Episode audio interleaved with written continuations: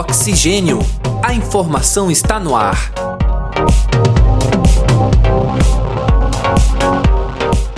Olá, caros ouvintes. Sejam muito bem-vindos, muito bem-vindas. Está começando a temporada 2022 do nosso podcast Oxigênio. A informação está no ar. Eu me chamo André Pinheiro e digo que é um prazer enorme estar com todos e todas vocês. Na hora de falar existe o certo e o errado? Pronuncie a palavra porta. Como saiu? Porta, porta ou porta? Ela é reta, reta, torta ou torta? A diversidade e o preconceito linguístico, bem como os usos e as transformações da língua portuguesa, são os nossos temas de hoje. E quem está conosco no programa é a professora Mariwale Mitman doutora em Estudos Linguísticos pela Universidade Federal de Minas Gerais, graduada em Letras e mestre em Linguística pela Universidade Federal de Santa Catarina. É também colaboradora do Laboratório de Estudos Empíricos e Experimentais da Linguagem, também da UFMG. Tem experiência profissional na orientação e revisão de trabalhos acadêmicos e no ensino superior, nas áreas de letras e metodologia de pesquisa realiza pesquisas no âmbito da oralidade e da pragmática. Professora Maria Alê, seja muito bem-vinda.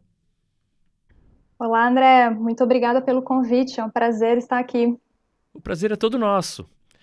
É, e já iniciamos falando sobre a diversidade linguística no Brasil. Professora, qual o tamanho da nossa diversidade linguística? André, essa é uma excelente pergunta a gente pode dizer que diversidade linguística brasileira é do tamanho do nosso país, enorme. Nós somos um país multicultural pela sua história e também muito grande, né, geograficamente. E isso significa que nós temos uma enorme diversidade linguística, seja relacionadas várias maneiras de falar a língua portuguesa, seja pelas diferentes línguas faladas dentro do nosso país. Quando falamos em diversidade linguística, podemos dizer que no contraponto disso está o preconceito linguístico. Professora Maria Alê, o que é o preconceito linguístico e como nós devemos lidar com ele? Preconceito linguístico nada mais é do que uma forma, uma expressão de um preconceito de natureza social, mas que se manifesta na forma de uma rejeição ou uma crítica a um falar que é diferente. Mas por que, que eu digo que esse preconceito é um tipo de preconceito social? Porque, é, na verdade, o falar em si, né, a forma que a pessoa, por exemplo, pronuncia a palavra porta, não é ele mesmo uh, a origem desse preconceito. As formas desprestigiadas, as formas normalmente é, estigmatizadas de falar, são as formas que representam a identidade daquelas pessoas já estigmatizadas, daqueles grupos sociais já excluídos dentro da nossa sociedade. Então, o preconceito linguístico nada mais é do que a expressão desse preconceito social voltada para a linguagem. Certo. É, existe uma forma correta e outra incorreta de falar? Por exemplo, a questão do R, as vogais abertas ou fechadas. O que é o certo e o que é o errado? Quando a gente entra na discussão em relação ao certo e ao errado, a gente precisa entender que nós estamos tratando aí de uma questão de valores, certo? É, não é uma questão de fatos. Então, se eu digo que é, existe uma pronúncia retroflexa do R, né? Essa pronúncia que a gente costuma chamar do R caipira, da porta, é, ou existe uma pronúncia TEP desse R, que seria porta, entre outras formas de pronunciar, isso são fatos, né? São pronúncias que existem. É, vogal, a vogal ser pronunciada aberta, como em banana, ou fechada, como em banana. Isso são fatos da língua. Quando nós vamos para a dimensão do certo e do errado, nós não estamos mais lidando com fatos, estamos lidando com valores. Então, isso é uma questão de julgamento do comportamento do outro. E Aí a gente vai ter que avaliar é por que, que eu acho que falar porta é errado, ou é feio, ou é inadequado. Então, no âmbito científico da investigação da língua, nós olhamos para os fatos. Como é que as pessoas podem pronunciar essa palavra? Que diferentes maneiras de pronunciar esse som existem sem que eu tenha um problema de interpretação. Nenhuma pessoa vai confundir ou vai deixar de entender o que o outro está falando porque pronunciou o R da forma caipira ou porque pronunciou a vogal fechada ou aberta. É, então, isso extrapola uh, os fatos, isso são coisas que existem na língua. Mas a gente vai achar que isso é certo ou errado, bonito ou feio, adequado ou inadequado, de acordo com determinados contextos, né? E a gente já está falando dos comportamentos. Então, do ponto de vista científico, não existe certo ou errado, existe diferentes manifestações daquela palavra. Do ponto de vista social é que começam a ocorrer esses julgamentos. Bom, e falando em diferentes manifestações, eu quero aproveitar para perguntar também sobre os sotaques. Como é que dá para explicar a multiplicidade de sotaques no Brasil? Como é que isso se formou historicamente? Como é que nós chegamos a isso, a essa diversidade tão grande de falas nas diferentes regiões brasileiras? Bom, isso dá uma, uma explicação para muitos programas, né? Mas vamos fazer um, uma, resumo. Uma, um resumo aqui. Então, é, basicamente, uma diferença de sotaque é, é caracterizada por elementos relacionados à pronúncia daqueles sons, que envolve tanto aspectos que a gente chama fonéticos, quer dizer, é, como é que aquele som é articulado, como é que aquele som é produzido pelos nossos órgãos da fonação. Então, se o meu R é retroflexo, eu vou curvar a língua para trás, né, para fazer o R. Se o meu R é um tap, eu vou bater com a língua lá na região a, alveolar, atrás dos dentes. Então, isso são questões articulatórias da fonética. E outros elementos que são relacionados à melodia, o que a gente costuma falar vulgarmente o cantado, né? Por exemplo, nós aqui no litoral de Santa Catarina temos o cantado, o nosso cantado é, do peixeiro, como é conhecido na região do Vale do Itajaí, ou do manezinho, como é conhecido aqui na região é, florianopolitana. É, o cantado nordestino, o cantado carioca, então isso tem a ver com a música da fala, a musicalidade da fala. Essas características é que são normalmente associadas ao sotaque. Então, um sotaque, ele vai se desenvolvendo ao longo do tempo por conta de é, acomodações na nossa fisiologia na hora de pronunciar os sons. E uh, isso, esses traços, né, essa, essa forma peculiar de pronunciar um som, ela vai se espalhando nas pessoas que são próximas, né, que têm mais contato. Então, se a gente pensa, por exemplo, um país como o Brasil, que é um país muito grande, né, geograficamente muito grande, em que nós temos regiões distantes e que nós não temos um contato cotidiano é, entre, por exemplo, Sul e Nordeste, né, uma pessoa do Sul e uma pessoa do Nordeste só tem um contato cotidiano se uma delas se mudar ou viajar, né, passar lá algum tempo. Eu passei algum tempo em Minas, por exemplo, fazendo meu doutorado. Comecei a ter contato com com alguns dos dialetos mineiros e comecei a incorporar aos poucos também isso na minha fala, esse processo que é natural de a gente se acomodar à fala do outro. Então, isso tudo são, são processos que são, é, por um lado, psicológicos, né, mentais, por outro lado, eles também são é, biomecânicos, né, que tem a ver com a forma da gente articular as palavras.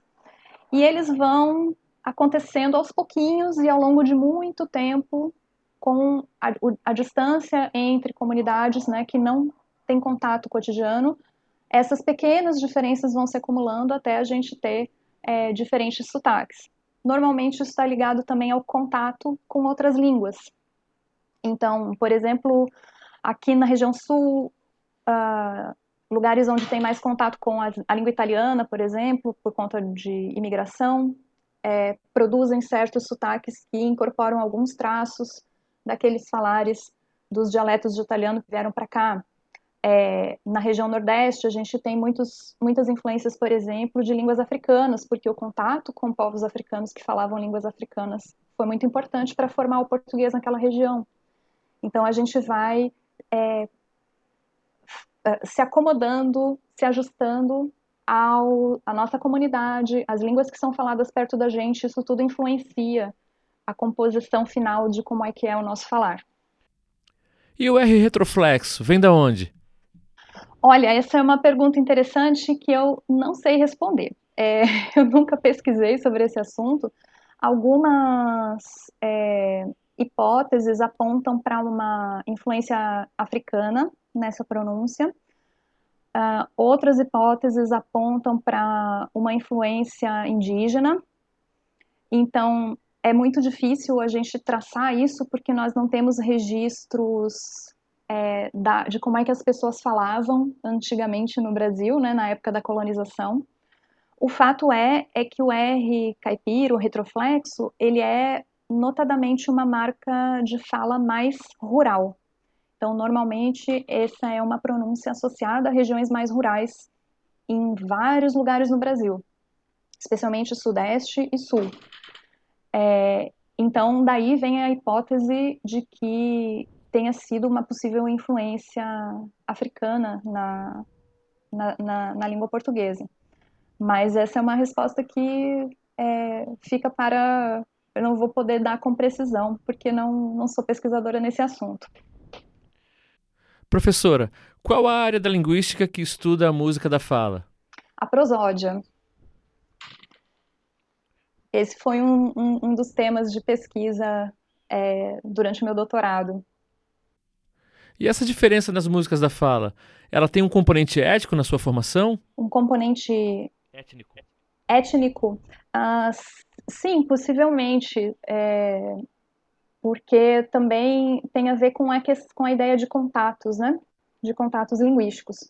Mas estudar, é, de novo, estudar esses aspectos do ponto de vista histórico, né? Saber de onde veio, é um trabalho comparativo bastante complexo, porque a gente tem que comparar as línguas que estão vivas hoje, que são faladas hoje, e tentar fazer um, uma reconstituição de como é que essas línguas eram faladas no século em que esse contato aconteceu em um primeiro momento. E a gente sabe que as línguas mudam, então é, é bastante difícil fazer esse tipo de reconstituição, particularmente com a prosódia, pelo fato de que a gente não tem muito uh, muita informação, né? A gente tem textos escritos, por exemplo, que nos dão algumas pistas sobre a pronúncia de, de como é que deveria ser a pronúncia de algumas palavras, mas poucas pistas de como é que deveria ser a melodia da fala. Então, era exatamente esse o próximo tópico que eu iria abordar, as transformações na língua portuguesa, falada no Brasil a partir da colonização. Qual o tipo de informação que a linguística tem a esse respeito? Quais direções essa língua tomou? Por que, que ela foi mudando e por que, que ela mudou dessa maneira?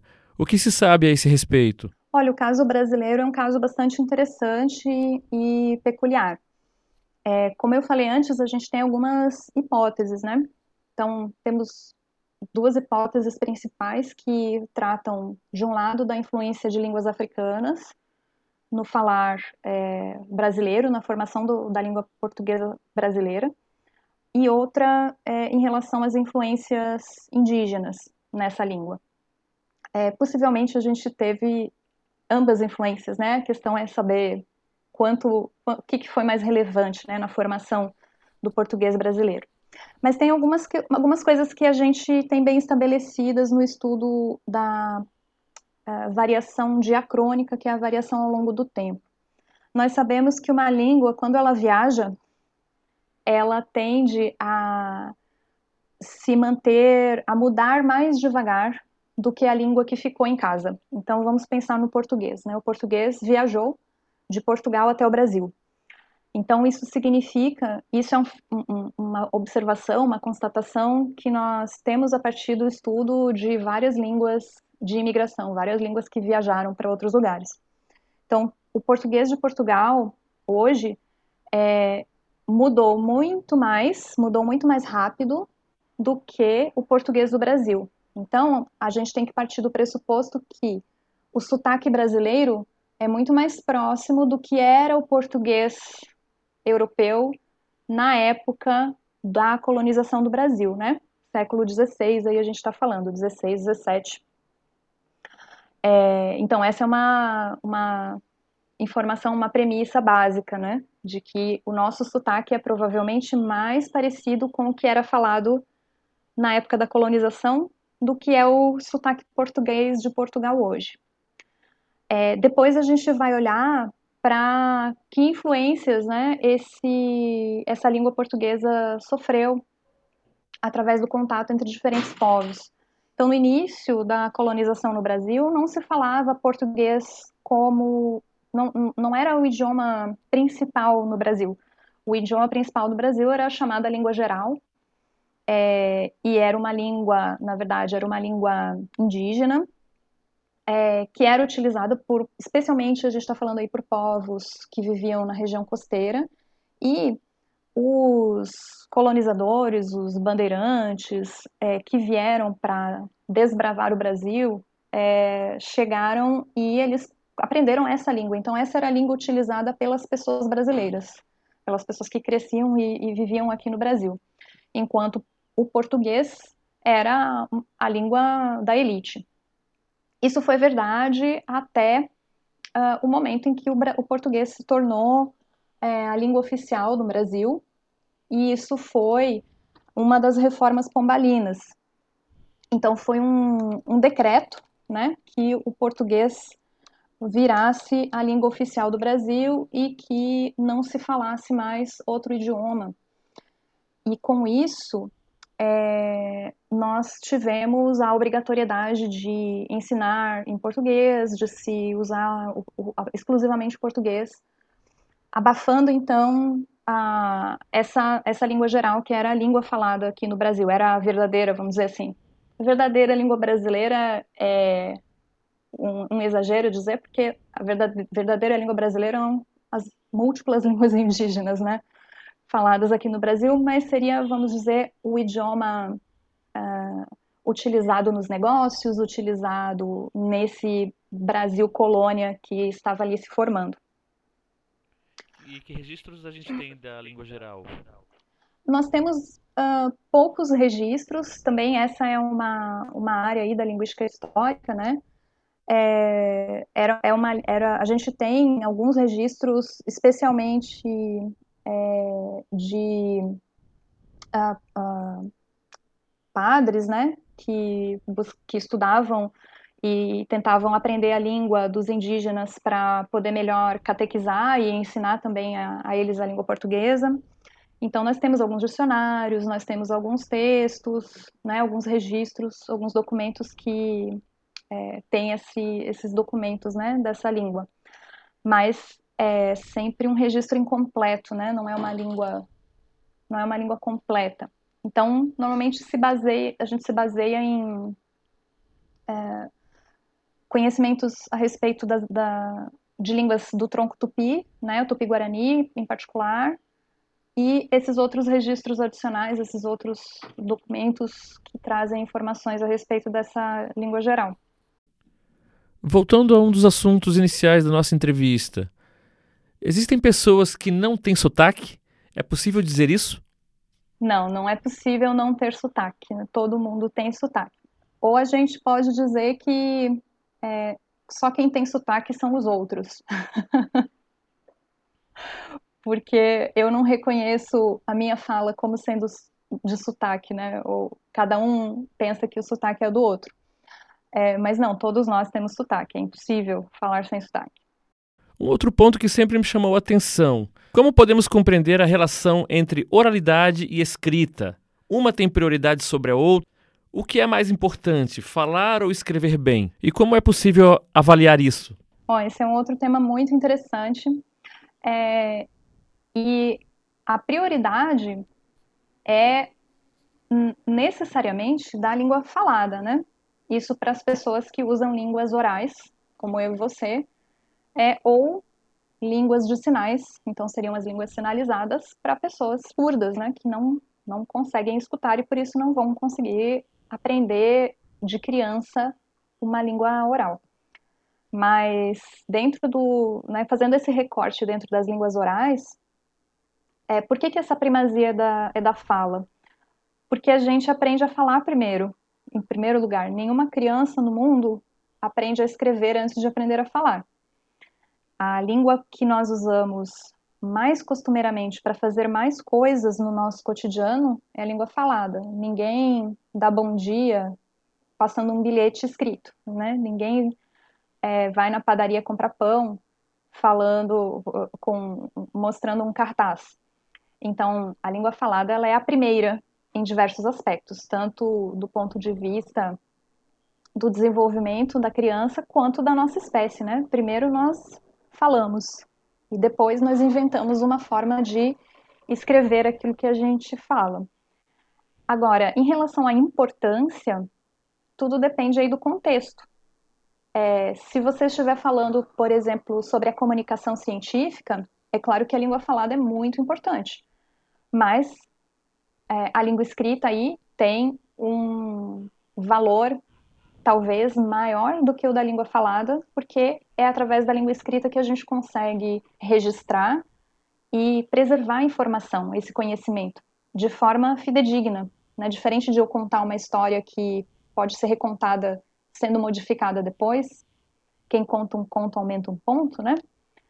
A língua escrita não, ela preserva de maneira fidedigna aquelas ideias e aquele conhecimento. Então, por exemplo, para comunicação científica, a língua escrita ela é mais relevante do que a fala. Então, um cientista é, que fale bem terá, claro, a oportunidade de fazer conferências, de ensinar de uma forma boa, mas é muito mais importante para a carreira dele que ele escreva bem. Já para um político, é mais importante que ele fale bem do que ele escreva bem, porque terão pessoas que serão, que, que serão responsáveis por escrever as coisas para ele. Mas na hora que ele tiver que falar, é, convencer as pessoas, né, ele precisa falar bem. Então, é, e o falar bem, né, a gente, a gente remete aí a uma série de, de características, né? O que, que é considerado uma, uma fala boa? É uma fala que as pessoas querem ouvir, uma fala que as pessoas entendem o que está sendo dito, é, então entram elementos aí emocionais também, né, nessa avaliação do que é falar bem. Professora, agora eu quero abordar um assunto polêmico que nós não podemos deixar de falar sobre ele. A questão do pronome neutro. Como podemos entender, como podemos lidar com isso sob o ponto de vista acadêmico? Muito bem, esse é um assunto é, que tem gerado muito debate, né, muito debate acalorado, e como tudo na língua, muitas opiniões também apressadas às vezes, né. Bom, do ponto de vista linguístico, eu particularmente prefiro falar não de pronome neutro, até porque isso é reduzir um pouco, né, não, não se tratam só de pronomes, se tratam de outras formas, de outros, outros tipos de palavras, de outras, outras expressões, né? É, e a gente poderia considerar que, do ponto de vista do gênero, o português já tem vários pronomes que são neutros de gênero, então isso não é muito, muito adequado nesse sentido. E outro aspecto tem a ver com a palavra neutralidade. É, não é possível neutralidade na língua. Então, eu prefiro usar o termo linguagem inclusiva. Ótimo, porque ótimo. acho que isso é mais adequado com o que se pretende com essa forma de expressão, né? É, então, assim, do ponto de vista é, da linguagem inclusiva, tem, um, tem, tem vários, várias camadas aí, vários aspectos, mas eu vou me concentrar aqui em relação à questão da transformação da língua, né? Que esse é o, o assunto que nós estamos falando. É, bom, quando é que uma língua se transforma? Quando é que uma língua passa por um, uma transformação e muda? Existem várias coisas que precisam acontecer para que ocorra uma mudança na língua. E uma das questões muito estudadas já pela sociolinguística é exatamente uh, qual é a relação entre a sociedade, as pessoas e a gramática, né, a estrutura daquela língua. E assim, ninguém, nenhuma mudança linguística, ela é possível por decreto. Então, se amanhã uh, sair uma lei que diga agora todo mundo é obrigado a usar uma linguagem inclusiva, isso vai ter tanto efeito quanto uma lei que diga agora a partir de amanhã todo mundo é proibido de usar a linguagem inclusiva. Ou seja, efeito prático nenhum. Então, nenhuma mudança na língua ocorre por decreto. Embora esses decretos de, de proibição da linguagem é, existam. Né? Existam, e assim, não são os primeiros decretos relacionados à, à, língua, né? A gente já teve decreto proibindo palavras estrangeiras, ou, ou pelo menos projetos nesse sentido. É, enfim, a tentativa do Estado regular a fala, ela é constante ao longo da história. Ah, e, e a gente até pode conversar melhor sobre isso numa outra oportunidade, porque também dá pano para manga, né? É, mas o que que, qual que é, o que que se pretende, né, com a ideia de uma linguagem inclusiva? É, um, eu vou até usar um termo, vou usar um estrangeirismo aqui, é, que a gente, em inglês, a gente usaria a palavra awareness, que em português a gente poderia falar sobre conscientização, talvez, mas acho que não é bem esse o sentido, que é a gente parar para pensar sobre comportamentos que estão muito normalizados, muito cotidianos e que a gente não pensa sobre as implicações sobre os outros daqueles nossos comportamentos, né? O que a gente chama, por exemplo, de são os preconceitos estruturais, né? Então, se eu tô, se, se tem, se tem uma pessoa dirigindo é, numa rua e o um motorista à frente faz uma barbeiragem, pode ter certeza que a pessoa que estiver dirigindo vai dizer essa mulher fez uma barbeiragem. Ela, essa pessoa normalmente vai atribuir é, a, a, a, o gênero do motorista da frente como sendo feminino, mesmo que não esteja vendo se é um homem ou se é uma mulher que está dirigindo. É, então, isso tem a ver com um comportamento, com uma ideia é, que nós temos de que mulheres seriam piores motoristas, por exemplo. É, então, é, a ideia da linguagem inclusiva é, antes de tudo, fazer com que a gente pare para pensar em como é que nós agimos e como é que as nossas ações afetam os outros. Em relação à transformação linguística, essa transformação ela só vai acontecer a partir do momento em que a sociedade em si realmente mudar. Então, se um dia, no futuro, a gente tiver, por exemplo, é, é a, a gente tiver for, for, natural que diferentes expressões de gênero, né, do gênero no caso do gênero social, né, como é que eu me identifico da identidade de gênero, se isso num futuro uh, a gente viver numa sociedade em que for muito mais comum do que hoje, né, em que for trivial, pessoas se identificando com gêneros diferentes daqueles do que elas nasceram ou se identificando como não binárias, naturalmente a linguagem vai se acomodar a isso. Mas para isso acontecer, também é, tem uma outra questão, que é o que a gente chama de problema do encaixamento, que é o seguinte: quando a gente muda uma coisa na língua, então, por exemplo, ah, então eu não vou mais utilizar o ou a para indicar gênero, eu vou utilizar uma outra, um outro som, um e, um i, um u, enfim. Ninguém ainda sabe, né, como exatamente é, é, fazer essa transformação porque isso gera o tal do problema do encaixamento, porque o nosso sistema linguístico, uma vez que você muda, mexe numa, num lugar, necessariamente vai afetar outros lugares. E todo isso implica uma, uma, uma série em cadeia, uma relação de mudanças em cadeia, e tudo isso tem que se encaixar dentro do, da gramática da língua. E para isso acontecer, demora muito tempo, e é necessário um processo de é, é, isso está tá acompanhado a partir de um processo de aquisição. Então, assim, as crianças muito pequenas já têm que começar a usar essas formas.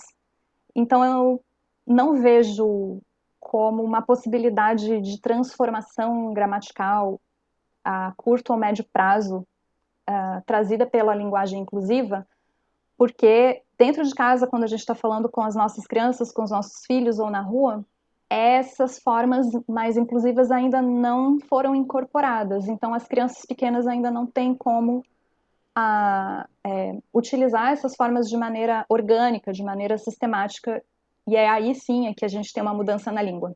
Então, do ponto de vista linguístico, gramatical, é, não é muito fácil essa, essa mudança acontecer e demora muito tempo.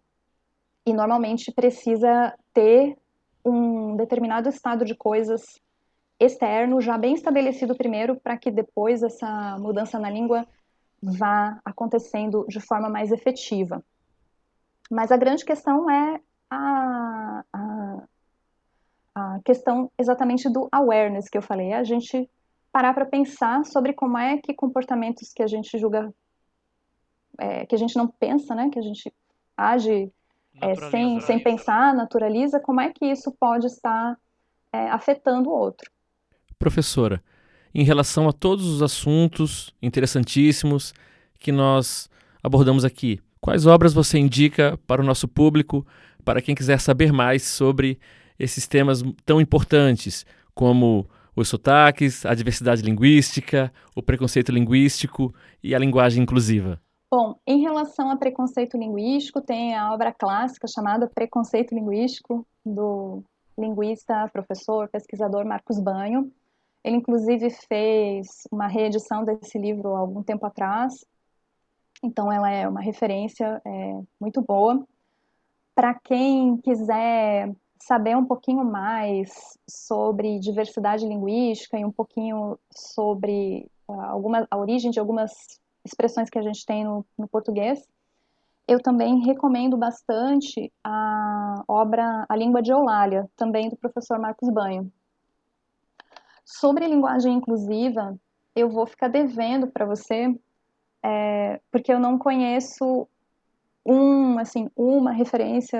É, esse, esse, é um campo de estudos muito novo ainda. Um assunto muito recente, né? É um assunto muito recente, então a gente ainda não tem, vamos dizer assim, um, uma obra de referência só. Mas é, eu recomendo que sim, que se pesquise sobre esse assunto. É, e, enfim, existe até um debate dentro da própria comunidade linguística, né, em relação a esse tema. Mas eu acho que eu recomendaria pesquisar sobre esse tema, dando prioridade a pesquisadores, pesquisadoras que são membros da comunidade LGBTQIA+, porque são essas as pessoas que irão falar com mais propriedade desse assunto. Ótimo. Agora nós abrimos espaço para suas considerações finais. Bom, eu uh, acho que o mais importante da gente trazer como uma um pensamento constante é que em frente ao, em face ao diferente, eu preciso ter antes uma postura de curiosidade do que de medo.